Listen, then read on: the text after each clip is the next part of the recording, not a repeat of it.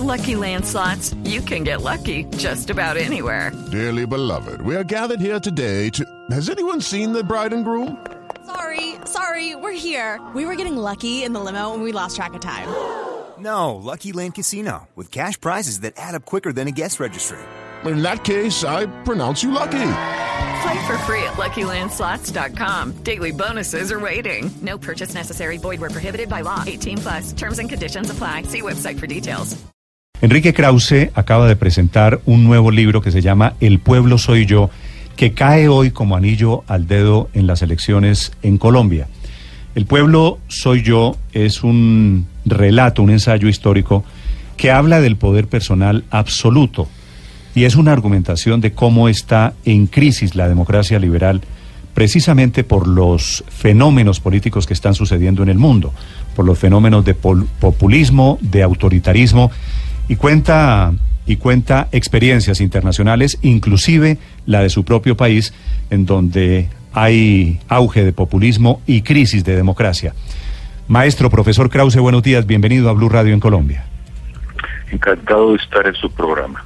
Don Enrique, cuénteme cómo es la historia de El pueblo soy yo, de, de cómo aplica esto. ¿Ya se enteró del resultado de las elecciones a propósito de ayer en Colombia? Sí, por supuesto, cómo no podía haberme enterado. Estamos muy atentos a lo que ocurre en, en América Latina y en particular en Colombia. ¿Y le suena parecido lo de Colombia a lo que está viviendo en este momento algo México?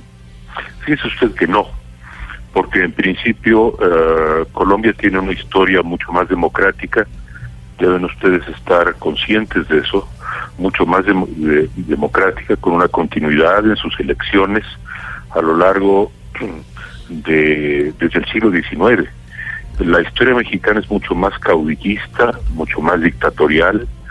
Eh, finalmente yo creo, como historiador, que el que Colombia haya sido fundada sobre una base legal, la historia de Santander, tan distinta a la de Venezuela, sigue pesando. La historia pesa para bien y para mal.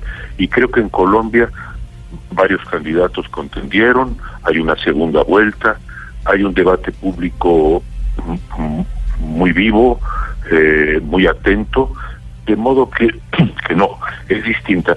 Yo creo que México está en una situación mucho más comprometida para la democracia. En México va ganando en las encuestas y es posible que sea el próximo presidente el señor López Obrador. López sí. Obrador, ¿es eso de lo que usted habla cuando usted se refiere al populismo, don Enrique? No tengo la menor duda. No tengo la menor duda. Cada caudillo populista es distinto. Eh, existen diferencias entre el ascenso de López Obrador y el de Hugo Chávez, pero también convergencias y similitudes. De modo que, fíjese usted, no es casual que con una historia de dictadores, de partido único y hegemónico, de falta de democracia, de falta de prensa libre, como es la historia mexicana, eh, nuestro experimento democrático, que solo tiene 17 años, porque durante el siglo XX México no fue una democracia, fue el país de un solo partido, el PRI. Bueno, después de estos 17 años, es muy probable que acceda al poder un caudillo populista y eh, tengamos una nueva forma de hegemonía, déjeme decirle a usted, no muy distinta eh, a, a la que en su momento vivió en, en, el momento del auge, vamos a decir, o de ascenso, Hugo Chávez en Venezuela. Mm. Don Enrique, usted dice que López Obrador le llama a usted el Mesías tropical, ¿verdad? Sí, eh, me han dicho que les pareció, a mucha gente les pareció un insulto que yo eh, utilizar esos términos. No es un insulto, es una descripción. ¿Quiénes, una, ¿quiénes son fuera, fuera de López Obrador? Me menciona usted a Chávez. ¿A quiénes ve como Mesías tropicales? Le pregunto si por aquí más cerquita ve alguno, porque aquí no, en Colombia no. hablamos de, de populismos tanto de derecha como de izquierda. Mire usted, el aspecto mesiánico de López Obrador tiene que ver con una... Eh, él apela a la religiosidad muy profunda del pueblo mexicano. Incluso el nombre de su partido, Morena, eh, es directamente, está directamente relacionado con la Virgen de Guadalupe. Es más, eh, eh, realmente se presenta como un hombre que recorre el país, como un apostolado, y la gente lo ve como un mesías. Este populismo mexicano es muy religioso. Este pueblo mexicano es muy religioso. Todos los de América Latina lo son, pero en México el acento es muy especial, muy centrado en la Virgen de Guadalupe. Bien, ahora está centrado en López Obrador. En los populismos, por ejemplo, el que usted eh, me menciona ahora, Colombia mismo. Bueno, yo creo que allí no veo el elemento religioso, lo que veo es el elemento eh, de la, digamos, de la del hechizo que sobre un sector eh, del pueblo ejercen ciertos líderes, ¿no? Lo veo en el caso de Petro, a la distancia, pero también en efecto lo veo en, en, Uribe. O sea, tienen ustedes ahí pues dos populismos encontrados. Eh, me hubiese gustado que el candidato más centrista eh, llegara a la segunda vuelta.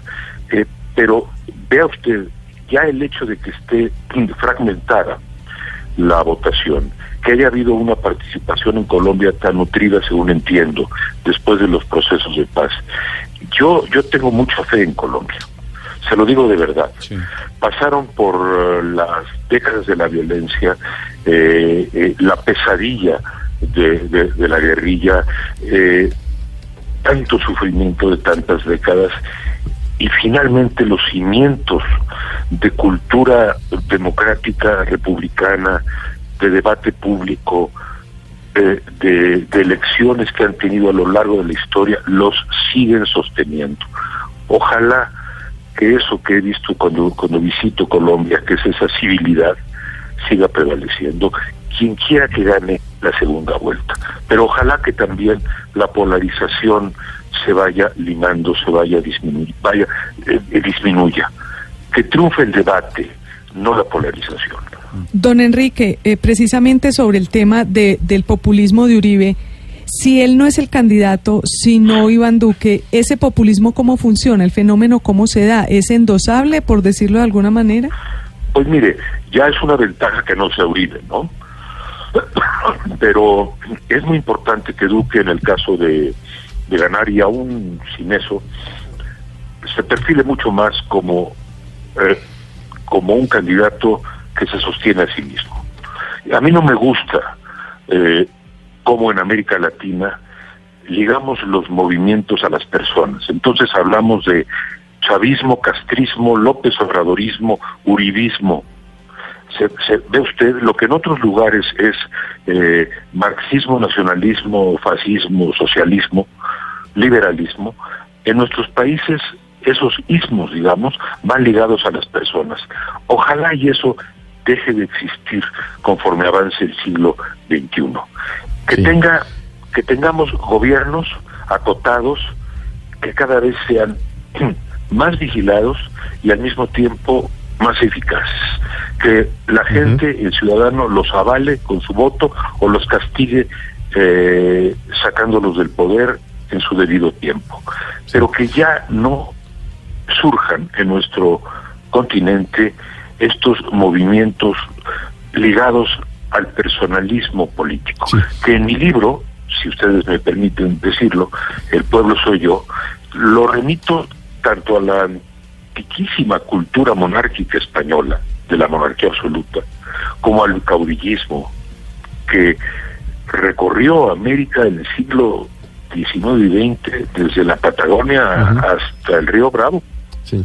Profesor, ¿qué hace eh, a una persona eh, caudillista? Populista. Populista. usted acaba de decir, López Obrador tiene la cosa religiosa. Pero ¿cuáles son las características, independientemente si es derecha o izquierda, que usted puede decir por estas cuatro, tres o cuatro o cinco características, esta persona es o no populista. Para saber qué tan populistas son los nuestros aquí. exacto. Muy bien, ahí, da una... en mi libro publico un decálogo, pero trataré de recordar algunas eh, características. Primero, el populismo no es una ideología. Hay populismos de derecha y de izquierda. El populismo se caracteriza por el arco, el hechizo la, eh, que hay entre un sector del pueblo y el líder carismático. El líder carismático usa la palabra, el micrófono, el Twitter, la imagen como Chávez o como Trump para apoderarse de la conciencia de un sector importante del pueblo y que y el pueblo lo ve a ese líder carismático como un como un salvador. En segundo lugar, ese líder carismático moviliza permanentemente a las masas. En tercer lugar, polariza a la sociedad entre los buenos y los malos. El pueblo es aquel, aquel sector que lo apoya y el no pueblo es aquel sector que no lo apoya. El líder populista siempre busca eh, enemigos internos o enemigos externos. Nunca asume la responsabilidad de sus errores o de sus actos. No negocia.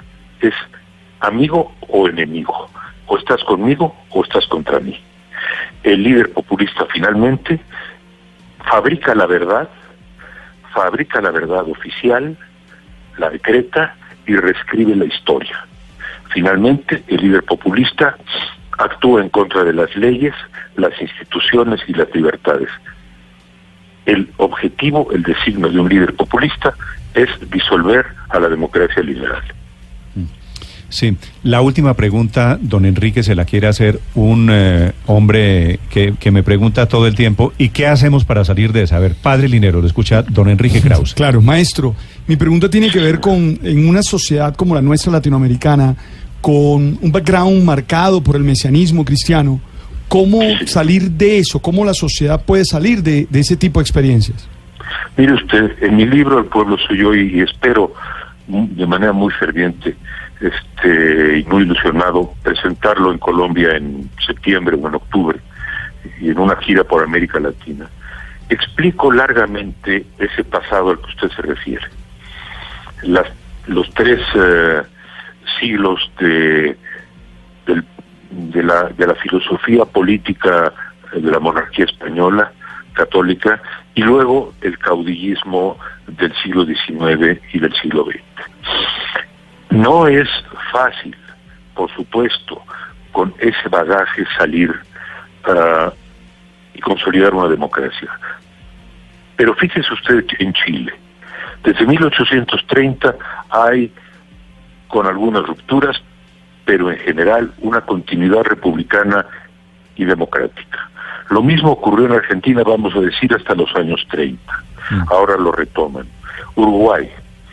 Y déjeme decirle, no creo estar equivocado si digo, hasta donde he estudiado la historia colombiana, eh, que Colombia también tiene una tradición eh, legal, institucional, democrática, muy distinta y mejor a muchos de los países de América Latina.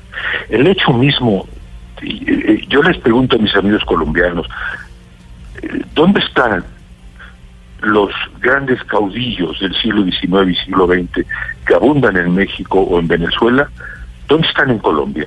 Y claro, no los hay, ¿no? Por ahí, por ahí Uribe, etcétera, pero más bien lo que yo he visto es una sucesión de, sí, elecciones, pero también de guerras y de violencia por muchos factores.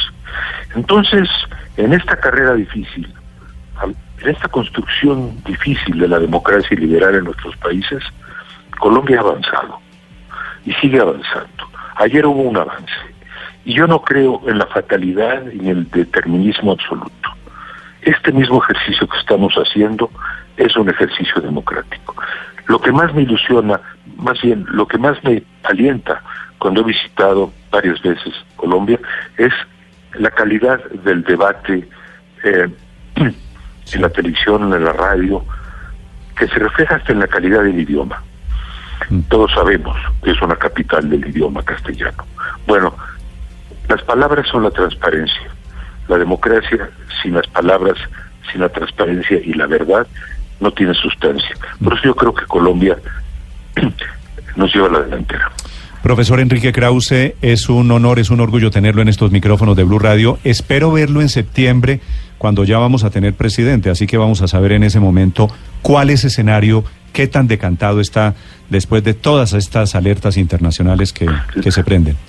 Les deseo, les deseo mucha suerte, mucha inteligencia y les mando un gran abrazo. Gracias, es Enrique Krause desde México, un historiador, hablando de un libro sobre populismos en América Latina.